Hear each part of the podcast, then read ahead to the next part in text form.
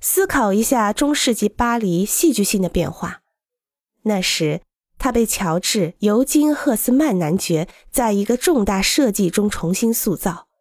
这一设计改造了螺旋式的中世纪街道，使其成为宽敞的三线的林荫大道，空间由建筑的墙形成。这些建筑位于具有建筑里程碑意义的特殊的地方。二十世纪，随着汽车开始支配我们的生活，美国的城市有了一些戏剧性的变化，还有一些更加戏剧性的变化。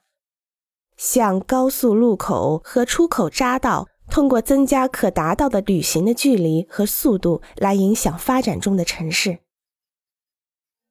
亚历克斯·马杰尔在他的著作《城市如何运行》中描述了城市怎样适应所有运输形式，直到高速公路和出口匝道开始出现。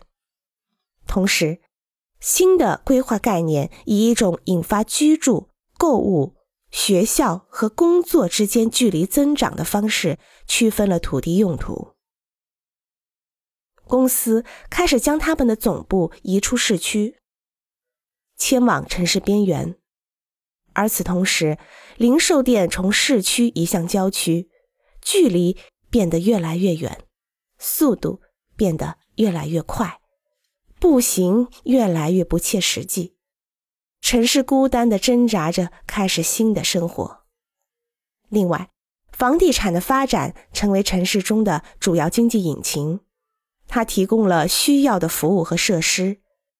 然而，开发商有时会与规划不一致，因为如果有资金，他们就会建造建筑，而不是为市场建造建筑，直到用完资金。就像酵母面包发酵。你必须使用发酵粉，不然它会死掉。建筑的过度出现使距离进一步延伸。